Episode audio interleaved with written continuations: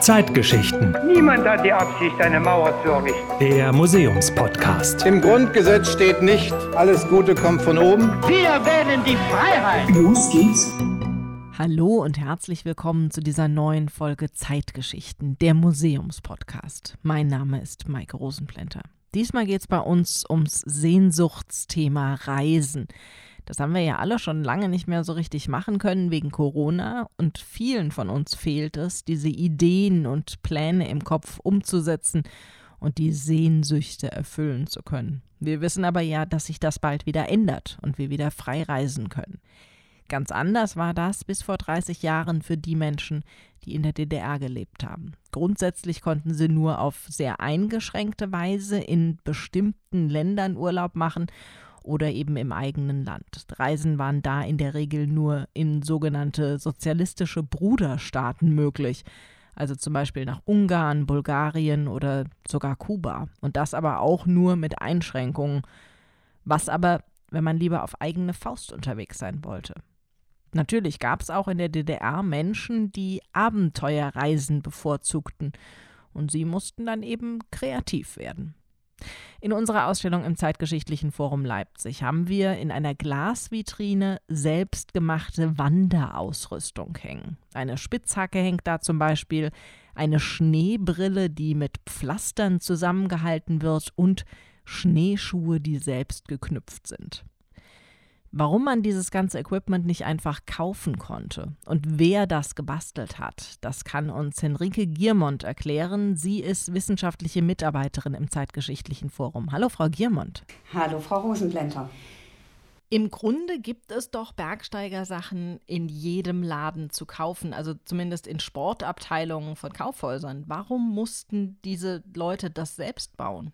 Tauschen, tüfteln, selber machen, das waren notwendige Eigenschaften, die man in der DDR mitbringen musste.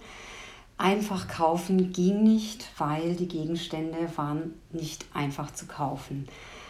Wir haben in der DDR äh, eine sogenannte zentralistische Planwirtschaft gehabt. Das heißt, der Staat hat über lange Zeit hin Pläne vorgegeben, was äh, und in welcher Menge produziert wurde ja, und diese Pläne gingen oft an den ähm, Bedürfnissen der Bevölkerung vorbei. Und äh, sowas wie Outdoor-Läden und Bergsportabteilungen gab es nicht. Deshalb haben die jungen Leute, von denen wir gleich reden werden, ja aus der Not eine Tugend gemacht und ihre Bergsportausrüstung auch selbst gemacht mit ganz einfachen Utensilien und haben dabei viel Fantasie, Erfindungsreichtum, Geduld aufgebracht. Dann erzählen Sie doch mal, wer waren denn diese jungen Leute? Also die wunderbaren Objekte, die wir in unserer Ausstellung zeigen, die haben wir hauptsächlich von Jan Oelker und Uwe Wirtwein bekommen. Das waren junge Ingenieurstudenten aus Dresden, dort in der Bergsportszene sehr verankert, waren naturbegeistert und von ihrem Studium her ja auch sehr für Tüfteleien äh, offen. Sie sind, so wie viele andere junge Leute in dieser Zeit oder seit den 70er Jahren, unerkannt durch Freundesland äh, gewandert es hat sich eine richtige Szene aus dieser Reisetätigkeit ergeben. Also die Objekte, die wir dort in dieser Vitrine zeigen, die stehen auch einfach für die Sehnsucht nach Freiheit, Abenteuer und Exotik, die so mancher im Alltag der DDR vermisst hat. Aber Reisen war doch insgesamt erlaubt, oder? Ja, Reisen war vornehmlich innerhalb des Landes erlaubt und in die sozialistischen Bruderstaaten. Und wenn man von Reisebeschränkungen äh, in der DDR spricht, dann denken die meisten eigentlich nur in Richtung Westen. Dorthin war das Reisen wirklich äh, nur in Ausnahmefällen erlaubt. Aber was die wenigsten wissen, ist, dass man als Individualreisender auch nicht einfach in die Sowjetunion reisen durfte. Okay, warum nicht? Ja, das hat auch viel damit zu tun. Äh, der große sozialistische Bruderstaat, die Sowjetunion, war ja ein Vorbild. Also Nach der Devise von der Sowjetunion lernen heißt Siegen lernen, wuchsen ja Generationen äh, in der DDR auf. Äh, die Sowjetunion war als Vorbild ständig präsent. Es gab eine ähm, sogenannte Massenorganisation, die Deutsch-Sowjetische Freundschaft, die dieses Idealbild der Sowjetunion auch propagierte. Es gab Schüleraustauschprogramme, es gab Städtepartnerschaften. Wirtschaftlich war die DDR eng mit der Sowjetunion verbunden. Und man hatte bei Individualreisenden einfach ein bisschen auch die Befürchtung, dass da ein Blick hinter die Kulissen geworfen wird. Also dass dort eine Sowjetunion entdeckt wird, die eben nicht so ganz mit dem Idealbild übereinstimmte. Das heißt, die Sowjetunion hat so ein bisschen herabgeschaut auf die DDR oder wie kann man sich das Verhältnis von diesen beiden Staaten vorstellen? Also die DDR war schon der kleine Bruder. Herabschauen ist vielleicht nicht das richtige Wort. Ja, wie die jungen Leute, Jan Oelke und Uwe Wirtwein und ihre Freunde auch berichten, sind sie in der Sowjetunion selber auf unheimlich viel Gastfreundschaft auch gestoßen. Also wurden mit offenen Armen eigentlich von der Bevölkerung empfangen, von den Leuten, die ihnen begegnet sind. Aber jedes freie Umherwandern ohne Legitimationsschreiben, damit waren sie ganz schnell in die Illegalität abgerutscht. Also Mobilität stand unter strenger Bewachung innerhalb der Sowjetunion. Und jedes zu spät kommen in einem Hotel zum Beispiel, wenn man mit einer Reisegruppe unterwegs war, rief sofort äh, ein Suchtrupp oder die Miliz oder den KGB sogar auf den Plan. Das heißt, individuell reisen konnte man gar nicht, das ging nur über Reisegruppen? Reisen in die Sowjetunion waren als Gruppenreise über ein DDR-Reisebüro möglich oder über eine Einladung, die man aus der Sowjetunion bekam. So waren auch Autoreisen durchaus möglich, aber man musste ganz genau die Route angeben, die man nahm. Und wenn man diese Route verließ, dann begab man sich eben wieder in die Illegalität. Und die jungen Leute, von denen wir sprechen, die haben ja einen Trick benutzt, um überhaupt in die Sowjetunion einreisen zu können. Sie haben sich nämlich eines Transitvisums bedient. Das stammt aus der Zeit, als in Prag 68 der Prager Frühling ausbrach. Da hat die DDR einen Modus gefunden, dass ihre Bürgerinnen und Bürger doch in die Urlaubsländer Bulgarien, Rumänien, Ungarn, über Polen reisen konnten und dazu musste man aber kurz eine Route über die Sowjetunion nehmen. So erhielten diese Urlauber, die nach Bulgarien äh, oder Ungarn wollten, ein zwei- bis dreitägiges Transitvisum.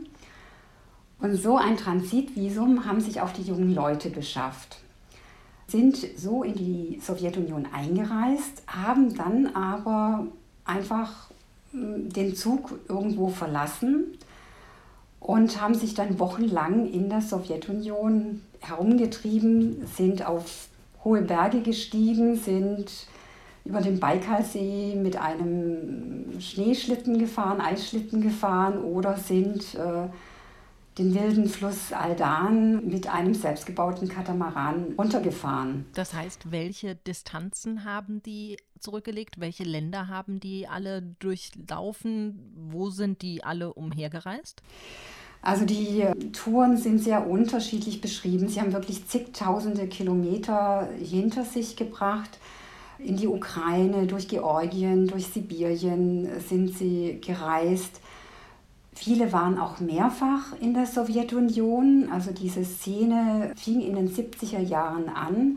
Und Jan Oelke und Uwe Wirtwein waren hauptsächlich Mitte der 80er bis Ende der 80er Jahre unterwegs. Und wenn sie mal ihren Zug verlassen hatten, also die ursprüngliche Route, dann war auch viel dem Zufall überlassen, wohin es sie verschlagen hat. Also Viele hatten mal einen Plan, sie wollten dieses und jenes machen und dann war kein Dahinkommen. Und so haben viele auch ganz spontan ihre Reiseroute geändert. Woher wussten Sie denn überhaupt, wo Sie lang gehen müssen oder wo Sie lang fahren müssen? Weil sowas wie den Lonely Planet gab es ja wahrscheinlich damals noch nicht. Ja, das ist eine sehr gute Frage. Das war wirklich auch sehr abenteuerlich. Diese Vorbereitungen fanden teilweise ja in DDR-Bibliotheken statt. Da hat man sich in ähm, alten Reiseführern oder Berichten durchgewühlt. Man hat äh, Karten, so, so Kammlinienkarten von Bergen auch mal durchgepaust auf einem Papier oder abfotografiert. Und die Karten, die gingen dann aber auch von Hand zu Hand. Also Jan Oeker hat zum Beispiel mal von einem russischen Alpinisten eine wunderbare Tourenkarte geschenkt bekommen. Also diese Solidarität unter den Bergsteigern, unter den Abenteurern war auch sehr groß. Sie haben eben gesagt, auf Ihrer Reise sind die Männer eben vielen Menschen begegnet mhm. und hätten da auch große Gastfreundschaft ja. erlebt war das so das allgemeine Bild, was Sie von den Menschen in der Sowjetunion und in den angrenzenden Ländern hatten? Also diese äh, Berichte, die finden sich immer wieder, diese unglaubliche Gastfreundschaft und Offenheit. Äh, wenn, wenn die jungen Männer, es waren hauptsächlich junge Männer, ab und an war auch eine Frau dabei, ähm, aber wenn sie irgendwo ankamen, wurden sie zu Familienfesten eingeladen wurden beherbergt. Öffentliche Hotels konnten sie ja nicht ansteuern, weil da hätten sie ihre Papiere vorweisen müssen. Ja, also diese Gastfreundschaft und Offenheit, die hat wohl überwogen. Also sehr, sie wurden sehr, sehr positiv aufgenommen. Und das trifft sogar mitunter auch auf die Polizei zu oder auf die Miliz. Es gibt Berichte von einem Berliner Bergsteiger, der von einem Berg mit Erfrierungen an den Füßen herunterkam, erstmal vom Geheimdienst aufgegriffen wurde, natürlich befragt wurde. Es war ja die Gefahr da, dass er spioniert hat, aber er wurde dann eigentlich ganz fürsorglich in ein Krankenhaus eingeliefert. Es wurde dafür gesorgt, dass er eine gute Verpflegung bekommt. Oder von einem anderen jungen Mann wird berichtet, äh, der kurz vor der Grenze nach Rumänien von der Miliz aufgegriffen wurde. Der wurde zu einem Abendessen in den nächsten Gasthof eingeladen und am nächsten Morgen äh, haben die äh, Grenzer ihn in einen LKW gesetzt und in Richtung Westen weiterfahren lassen. Also es gibt völlig unterschiedliche Erfahrungen. Wie viele Menschen waren denn unterwegs? Kann, weiß man da irgendwie eine Prozentzahl oder weiß man, wie viele Individualreisende es in der DDR gab? Also statistische Angaben gibt es, äh, soweit ich weiß, tatsächlich nicht. Es gibt mal Zahlen, dass es heißt, äh, es waren hunderte junge Leute unterwegs, die ja auch teilweise mehrfach so gereist sind, aber eindeutige Zahlen gibt es nicht.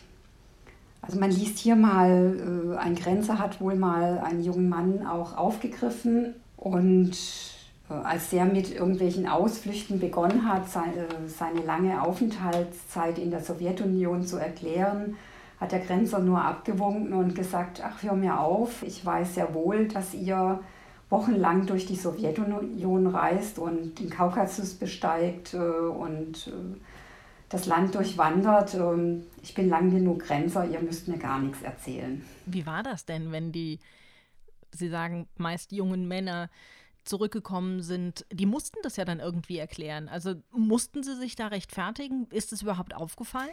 Also es ist vor allem aufgefallen, wenn sie von der Grenze Sowjetunion dann nach Rumänien ähm, zum Beispiel rüber wollten.